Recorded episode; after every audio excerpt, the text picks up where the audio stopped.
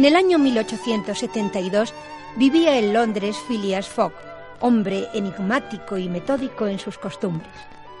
Era socio del Reform Club y allí acudía todos los días a la misma hora para jugar una partida de cartas con otros socios, siempre los mismos, ya que no aceptaba el trato con desconocidos.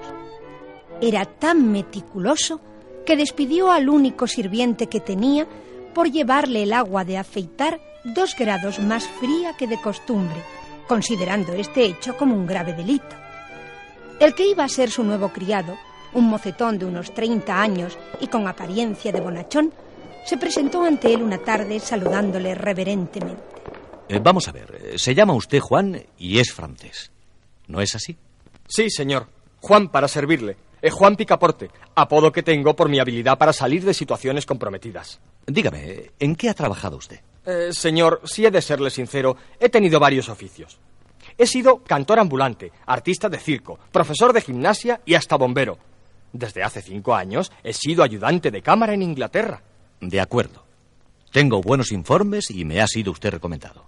Sí, me conviene. ¿Qué hora tiene usted? Las 7.22, señor. Va usted retrasado. Hoy no es posible, señor. Sí, exactamente dos minutos. Pero no importa. Es suficiente que conste la diferencia. Entra usted a mi servicio en la mañana del miércoles 2 de octubre de 1872. Phileas se levantó, tomó su sombrero y abandonó la estancia. Al quedarse solo, Picaporte inspeccionó la casa, observando lo bien organizado que estaba todo. Qué hombre tan flemático, parece de cera. Pero esto me gusta. Seguro que el señor Fogg y yo nos vamos a entender bien. Como de costumbre, Fogg se dirigió al club y allí se reunió con sus contertulios, un ingeniero, un banquero y un fabricante de cerveza. ¿Cómo sigue el asunto del robo del banco? La policía busca al ladrón y se ofrecen dos mil libras por su captura. No creo que se trate de un ladrón. Eh, ¿No es un ladrón el que se lleva 55 mil libras aprovechando un descuido? La prensa asegura que se trata de un perfecto caballero. Yo pienso que el ladrón es una persona muy hábil. No, ¿qué dice usted? No puede refugiarse en ningún país. ¿Cómo que no? ¿Dónde quiere usted que vaya? La tierra es bastante grande. Lo es. ¿Por qué dice usted lo era? ¿Es que acaso ha disminuido de tamaño? Eh, opino igual que el señor Fogg. La Tierra es más pequeña puesto que se puede recorrer diez veces más deprisa que hace un siglo, lo que facilitará su detención. Ahora se puede dar la vuelta a la Tierra en tres meses. En 80 días. Apostaría cuatro mil libras a que es imposible realizar ese viaje. Yo apuesto 20.000 a que lo hago en 80 días. ¿Aceptan, señores? ¿Acepta? Aceptamos. Bien, me partiré esta noche. Por lo tanto, tendré que estar de vuelta el sábado 21 de diciembre a las 8.45. Continuaron la partida, interrumpida por la conversación, y después de haber ganado, Phileas Fogg se dirigió a su casa. Una vez en ella, llamó a su nuevo criado. Eh, Prepararé algunas cosas. Eh, Vamos a dar la vuelta al mundo. ¿La vuelta... la vuelta al mundo? Sí, en 80 días. No tenemos tiempo que perder. Pero, señor, las maletas... Eh, Nada de maletas. Recoja lo imprescindible. Lo que haga falta, lo compraremos en el camino. Esta sí que es buena. Y yo que quería tranquilidad. Picaporte, algo desilusionado, fue a cumplir el encargo. Inició los preparativos dando vueltas en su cabeza la misma idea. La vuelta al mundo en 80 días. ¿Estaría loco su amo? Una vez listo el equipaje, bajó a reunirse con su señor. Bien, eh, ya está todo. Tenga este saco y lleve cuidado. Contiene 20.000 libras. ¡Veinte mil libras! Al llegar a la estación, Fogg mandó a Picaporte que sacara dos billetes de primera clase para París. Al volverse, vio a sus amigos del Reform Club. Eh, Como ven, señores, inicio el viaje. Y llevo mi pasaporte en regla y haré que sea avisado en los distintos puntos de la escala. A mi regreso servirá para comprobar mi itinerario. No hay necesidad. Con su palabra nos basta. Nunca está de más una garantía. Recuerde que tiene que estar de regreso. Sí, dentro de 80 días, el sábado 21 de diciembre de 1872 a las 8.45 de la noche. Hasta la vista. Phileas y Picaporte subieron al tren. A las 8.45 se puso en marcha. A la semana de haber partido Phileas, se recibió en la oficina de policía de Londres el siguiente telegrama. Sigo Phileas Fogg. Stop. Ladrón del banco. Stop. Envíen orden arresto Bombay, India inglesa. Detective Fix. Stop. El detective Fix había sido encargado, a raíz del robo, de la vigilancia de todos los viajeros que desembarcasen en Suez y si alguno le infundía sospecha, debía vigilarlo hasta recibir la orden de arresto. Fix, al ver la documentación de Phileas, cuando Picaporte fue a solicitar el visado y comprobar que las señas que figuraban en el pasaporte eran idénticas a las que había recibido del director, se propuso no perder de vista a Phileas Fogg y trató de conseguir información de él a través de Picaporte. Llevan ustedes mucha prisa. Eh, ¿A dónde se dirigen? A dar la vuelta al mundo en 80 días. Mi amo dice que es una apuesta, pero entre nosotros dos yo no le creo. Debe existir algún motivo. Ah, ¡Qué original es su amo! Eh, ¿Rico? Ya lo creo. Lleva consigo una bonita cantidad en billetes de banco nuevos. Y no escatima el dinero. Le ha ofrecido una prima al maquinista del barco si llegamos a Bombay con adelanto. Ah, Figúrese, Bombay. Eh, ¿Lleva mucho tiempo eh, sirviendo a su señor? No, entré a servirle el mismo día de la partida. Se puede imaginar fácilmente el efecto que produjeron en el detective las manifestaciones de Picaporte. Y sin dudarlo, pasó comunicación a Londres. A partir de este momento, el caballero expedicionario Phileas Fogg se convirtió en un ladrón. Fix, dispuesto a no perder a su hombre, decidió surcar las aguas del Mar Rojo junto a nuestro protagonista. Al día siguiente de la salida de Suez, Picaporte se encontró en el barco al detective. Señor Fix, encantado de hallarle a bordo. Ah, igualmente. ¿Y su señor? No le he visto por aquí. Está perfectamente. Es muy retraído y nada tiene de particular no verle por cubierta. ¿No piensa usted, amigo Picaporte, que este pretendido viaje en 80 días bien puede ocultar una misión secreta? Le confieso que no sé nada ni daría un solo paso por saberlo. A partir de este diálogo, Fix y Picaporte conversaron a menudo. El viaje transcurría con tranquilidad y el día 20 de octubre se avistó la costa india. Desembarcaron y Picaporte fue a realizar las compras que su amo le había encargado y Fogg fue a pasear por la ciudad. Fix, nada más poner pie a tierra, fue a la oficina de policía para ver si había llegado la orden de arresto, preguntando al director que le respondió negativamente. Adoptó en ese momento la resolución de acompañar a Phileas Fogg hasta la próxima escala. Unas horas después emprendieron el viaje rumbo a Calcuta. En el tren, Fogg se encontró con el general Sir Francis Cromarty, uno de los compañeros de viaje durante la travesía de Suez a Bombay. Al día siguiente, el general se acercó a Picaporte. ¿Qué hora tiene usted? Las tres de la mañana.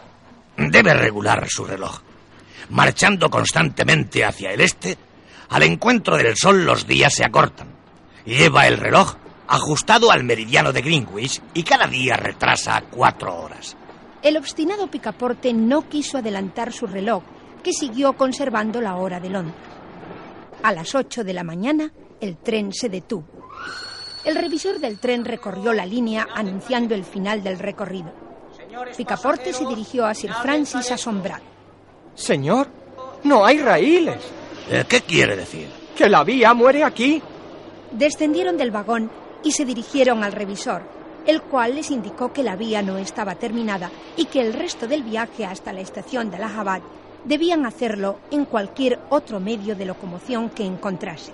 Mi general, si le parece, vamos a pensar en un medio de llegar a Allahabad. Este retraso puede resultar perjudicial para el éxito de su empresa. No, de ningún modo. Sabía que surgiría algún obstáculo. Llevo un adelanto de dos días que puedo sacrificar. Hay un vapor que sale de Calcuta para Hong Kong el día 25 al mediodía. Si es necesario, iré hasta la próxima estación a pie. Señor, mientras ustedes hablaban, he estado explorando y creo que he hallado un medio de transporte. ¿Cuál? Un elefante. Un elefante que pertenece a un hindú que vive a 100 pasos de aquí. Vamos a ver el elefante. Después de una gran puja entre Phileas Fogg y el hindú, este consintió en vender a Kiyomi, que así se llamaba el elefante, al precio de dos mil libras. Por mis babuchas, vaya precio que tiene la carne de elefante. Partieron hacia la estación de Allahabad, conducidos por un guía que contrataron. Eran las cuatro de la tarde cuando Kiyomi comenzó a dar señales de inquietud, deteniéndose bruscamente. Guía, ¿qué ocurre? Es una procesión de brahmanes, señor. Procuraremos que no nos vean. El cortejo pasó a escasos metros de donde se encontraban. En primer lugar, marchaban sacerdotes y a continuación hombres, mujeres y niños entonando una especie de cantos fúnebres, interrumpidos a veces por los golpes de los tam-tam. Tras ellos apareció un carro y en él una estatua horrorosa. La diosa Kali, la diosa del amor y de la muerte. Ay, de la muerte conforme, pero del amor nunca. Vaya un espantajo. Silencio. La procesión seguía pasando. Tras el carro, algunos brahmanes con toda la pompa oriental arrastraban a una mujer que apenas podía sostenerse. Era joven y blanca como una europea. Todo su cuerpo aparecía recargado de joyas. Un suti. ¿Qué es un suti? Un suti es un sacrificio humano, pero, pero un sacrificio voluntario. Esa mujer será quemada mañana a las primeras horas del día. ¡Quemada viva! ¿Y el cadáver que llevaban? Es del príncipe su marido. Las creencias de los brahmanes obligan a la viuda a sacrificarse. De no hacerlo así, la condición a la que se vería reducida sería peor que la misma muerte. ¿Y dice que es voluntario? En esta ocasión no. Es una historia que todos conocemos. Fue casada en contra de su voluntad. Está educada a la europea y no comparte estas ideas. Eh, sin embargo, no parece oponer resistencia. Le han drogado con vapores de cáñamo y opio. Pero, ¿a dónde la conducen? A dos millas de aquí, a la pagoda de pillaje. Allí pasará la noche aguardando la hora del sacrificio. ¿Y a qué hora será el sacrificio? Al rayar el día. ¿Y si salvamos a esa joven? Todavía tengo doce horas de adelanto. Es usted un buen hombre. Se juega el éxito de su empresa. Ya está decidido. Actuaremos esta noche. Eh, Vamos a ver, eh, ¿cómo lo haremos? Señor, Aouda, que así se llama la prisionera, estará encerrada en el interior de la pagoda. Podremos entrar por una de las puertas cuando los guardianes estén dormidos. Todos dieron su acuerdo.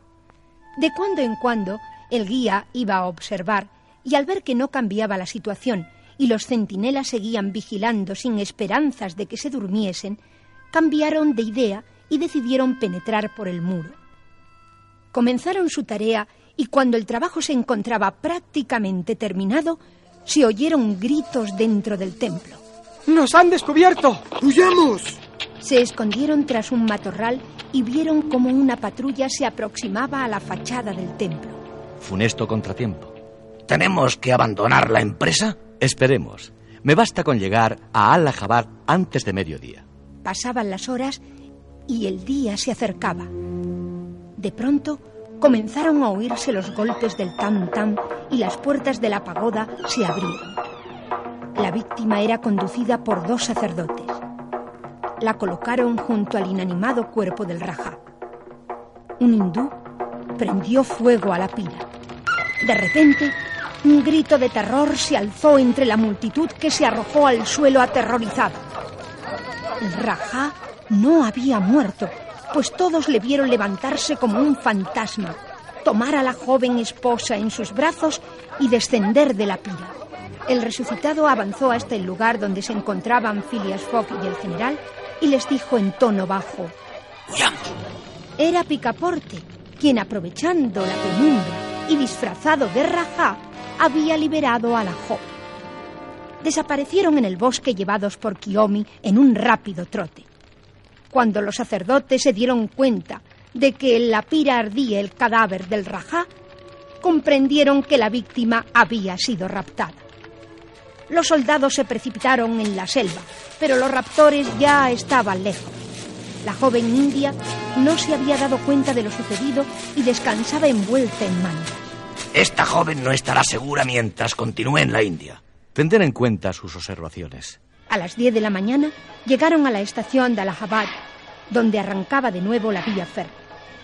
Phileas llegaría a tiempo de tomar el vapor que partía de Calcuta al día siguiente, 25 de octubre, a las 12 de la mañana en dirección a Hong Kong. Eh, Picaporte, eh, vaya a comprar ropa de viaje y todo lo necesario para esta joven. La hora de partida se aproximaba. Phileas pagó al guía lo convenido y le obsequió con el elefante.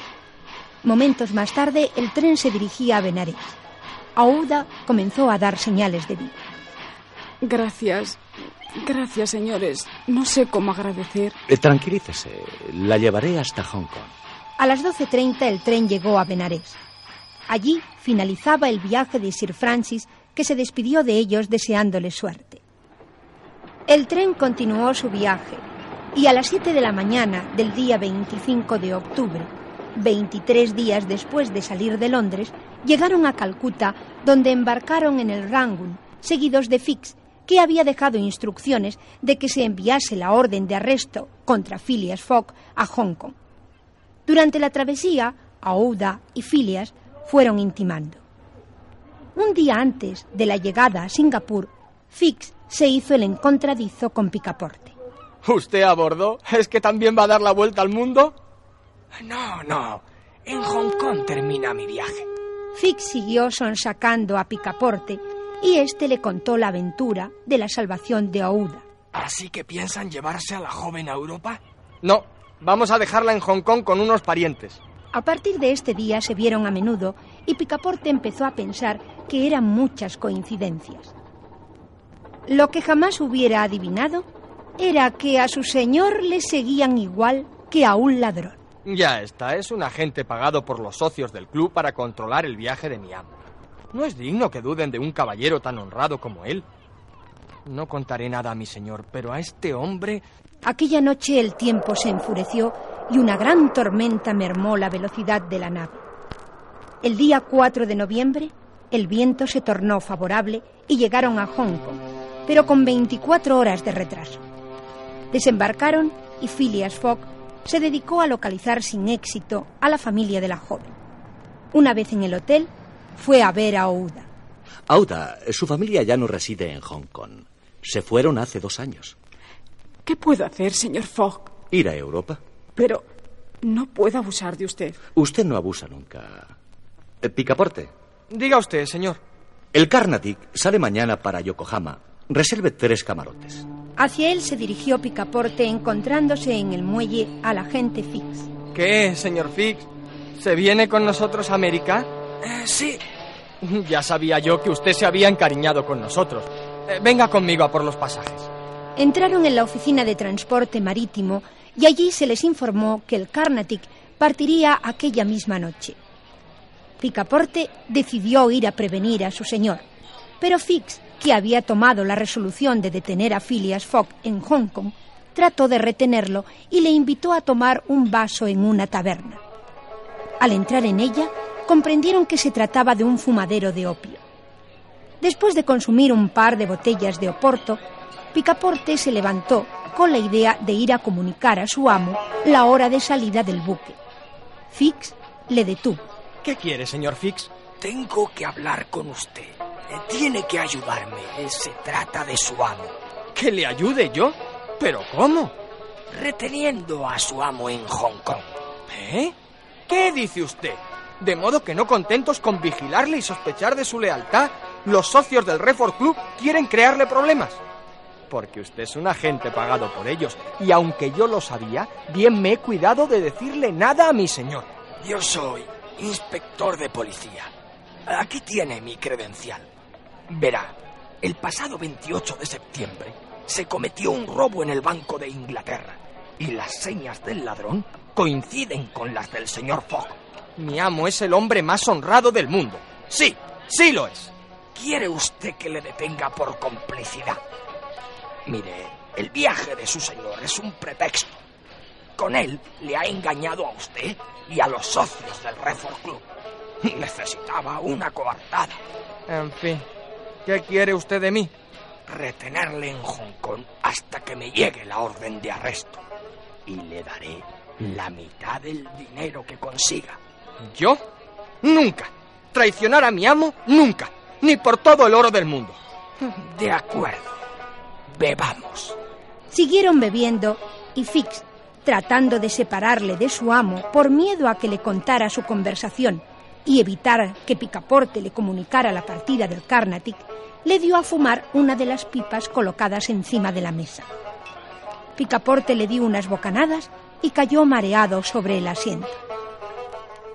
Al día siguiente, Filias y Ouda se dirigieron al muelle extrañados por la ausencia de Picaporte, y al preguntar por el Carnatic, les dijeron que había zarpado la víspera.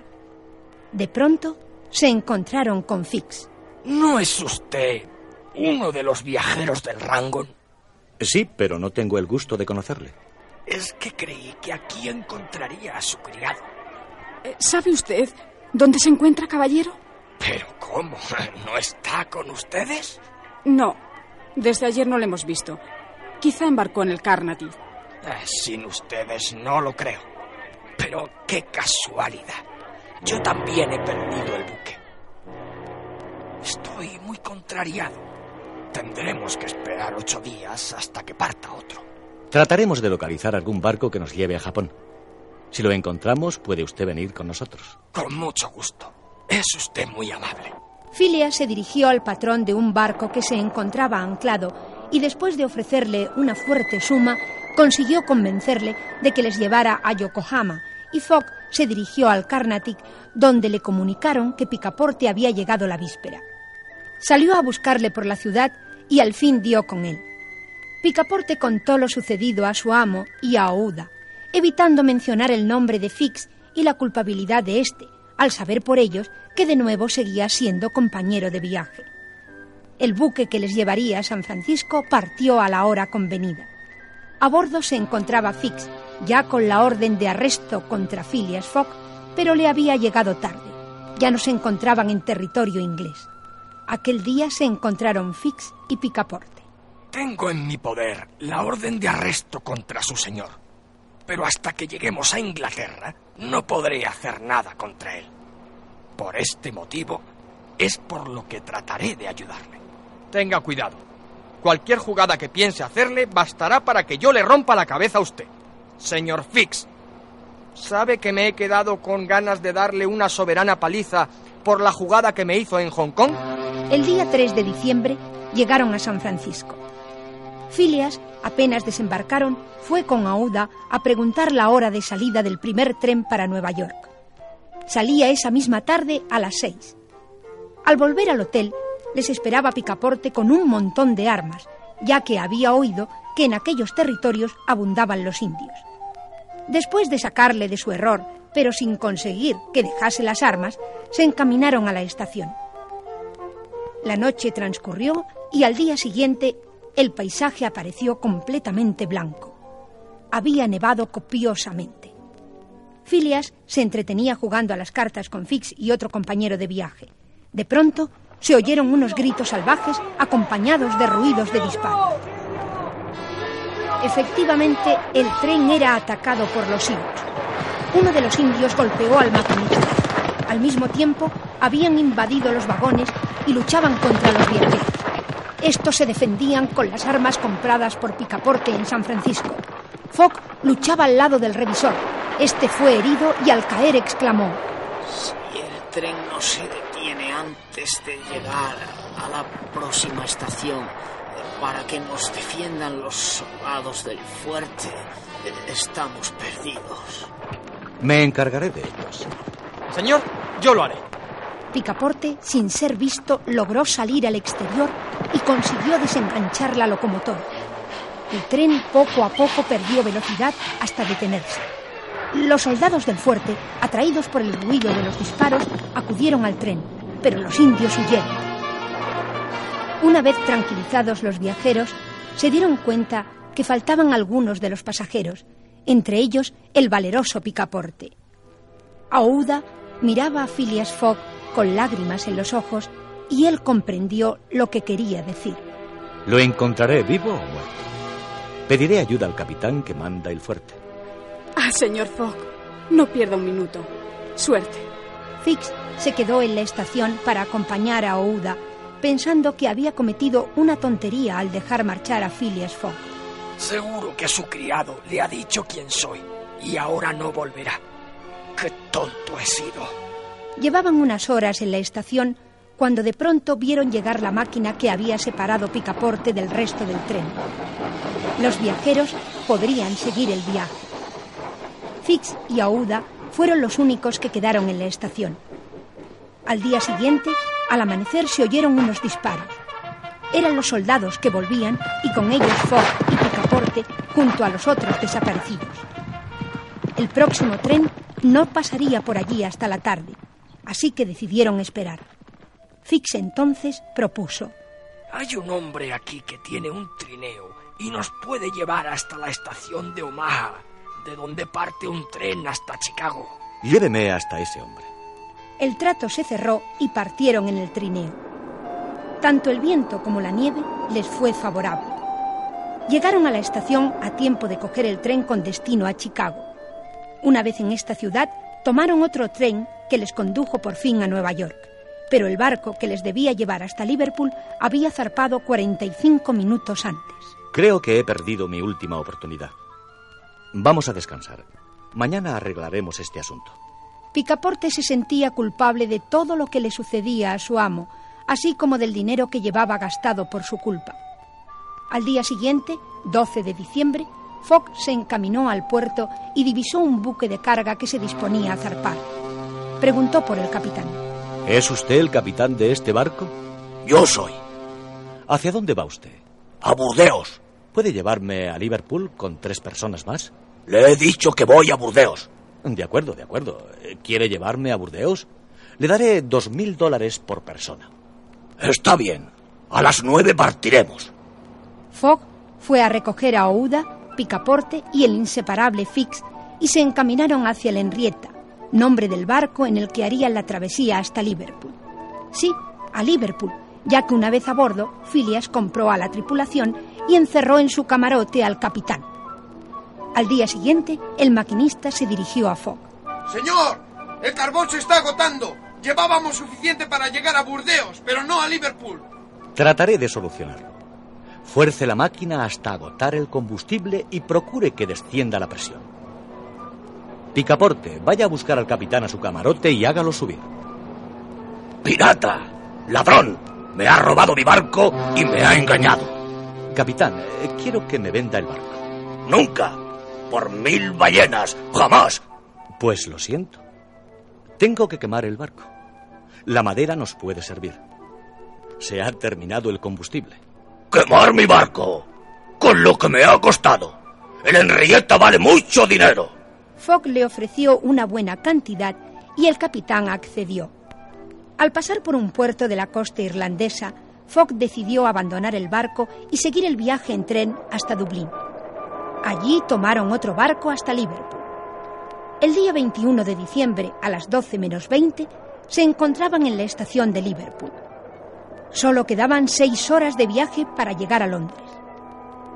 En el momento en que se disponían a tomar el tren, Fix se acercó a Phileas Fogg mostrándole una orden de detención y le preguntó. ¿Es usted Phileas Fogg? Sí, señor. Queda usted detenido en nombre de la reina.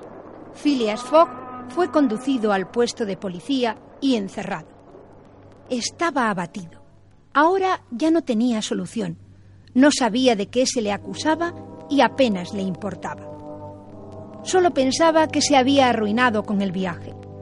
Había estado tan cerca de conseguir el éxito. Tan absorto estaba en sus reflexiones que no oyó la puerta al abrirse. Entraron precipitadamente Aouda y Picaporte acompañados de Fix. Un error, el parecido. Perdone, el ladrón ya ha sido detenido. Phileas Fogg se acercó al detective y mirándole fijamente le descargó dos puñetazos en la mandíbula. Bien, señor, se lo tenía merecido. Ya le contaré todo lo que ha hecho en contra de usted. Corramos o perderemos el tren. Phileas Fogg llegó a Londres con cinco minutos de retraso. Había perdido la apuesta. Una vez en casa, Picaporte comentó a Ouda lo preocupado que estaba por su amo. Yo no puedo hacer nada, mi buen amigo. No tengo ninguna influencia. Él nunca ha sabido leer en mi corazón. Pero ha dicho que quería hablar con usted esta noche. Mire usted, intente ayudarle. Al llegar la noche, Phileas salió de su habitación donde había estado encerrado sin querer salir ni siquiera para acercarse al Reform Club. En cuanto al dinero no había problemas. Sus consorcios tenían un cheque por las 20.000 libras. Llamó a Picaporte y le mandó a buscar a Ouda a sus habitaciones. Auda, estoy arruinado, pero, pero lo poco que tengo está a su disposición. Siendo usted tan bueno, no tendrá problemas. Sus amigos le ayudarán o sus parientes. No tengo parientes ni amigos. Me da pena, señor Fogg. La soledad es muy triste, pero dicen que la miseria compartida es menos penosa. Así es. ¿Quiere usted que compartamos todo? ¿Quiere tener una amiga? ¿Una esposa?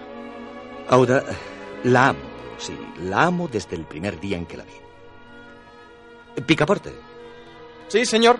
Aquí estoy. vaya a la parroquia y avise al reverendo que nos vamos a casar. ¿Cuándo será la boda? Mañana lunes. ¿No es así, Auda? Sí, mañana lunes. Mientras Picaporte iba a cumplir la orden de su señor, en el Reform Club se hallaban los socios reunidos mirando al reloj y pensando todos que Phileas Fogg había perdido la apuesta. Faltaban pocos minutos para finalizar el plazo. Ha perdido, señores. Aún quedan dos minutos. Ya es imposible. El último barco de Liverpool llegó ayer y en las listas de pasajeros no figuraba el nombre de Phileas Fogg. Mañana iremos a hacer efectivo el cheque. Aquí estoy, señores. Quedaron sorprendidos. Ya no pensaban que Phileas Fogg llegase a tiempo. Pero expliquemos cómo pudo Phileas Fogg llegar a tiempo al Reform Club. Picaporte, después de ir a la parroquia para comunicar al reverendo la boda de su amo, volvió a casa. Señor, la boda es imposible. ¿Pero por qué? ¿Qué ocurre? Pues que mañana es domingo. No, mañana es lunes. No, hoy es sábado. ¿Sábado? No puede ser. Sí, usted se ha equivocado en un día. Ha ganado la apuesta, señor. Vaya usted al club. No pierda un momento. El error era sencillo. Marchando hacia el este durante su viaje, Phileas Fogg había ido delante del sol y por tanto los días disminuían tantas veces cuatro minutos como grados se recorrían. Y si el reloj de Picaporte, que siempre había conservado la hora de Londres, hubiera marcado los días, lo hubiese comprobado. La boda se celebró y el dinero que Phileas Fogg ganó después de descontar los gastos que se originaron durante el viaje lo repartió entre su fiel Picaporte y Fix, el detective, a quien no podía guardar rencor.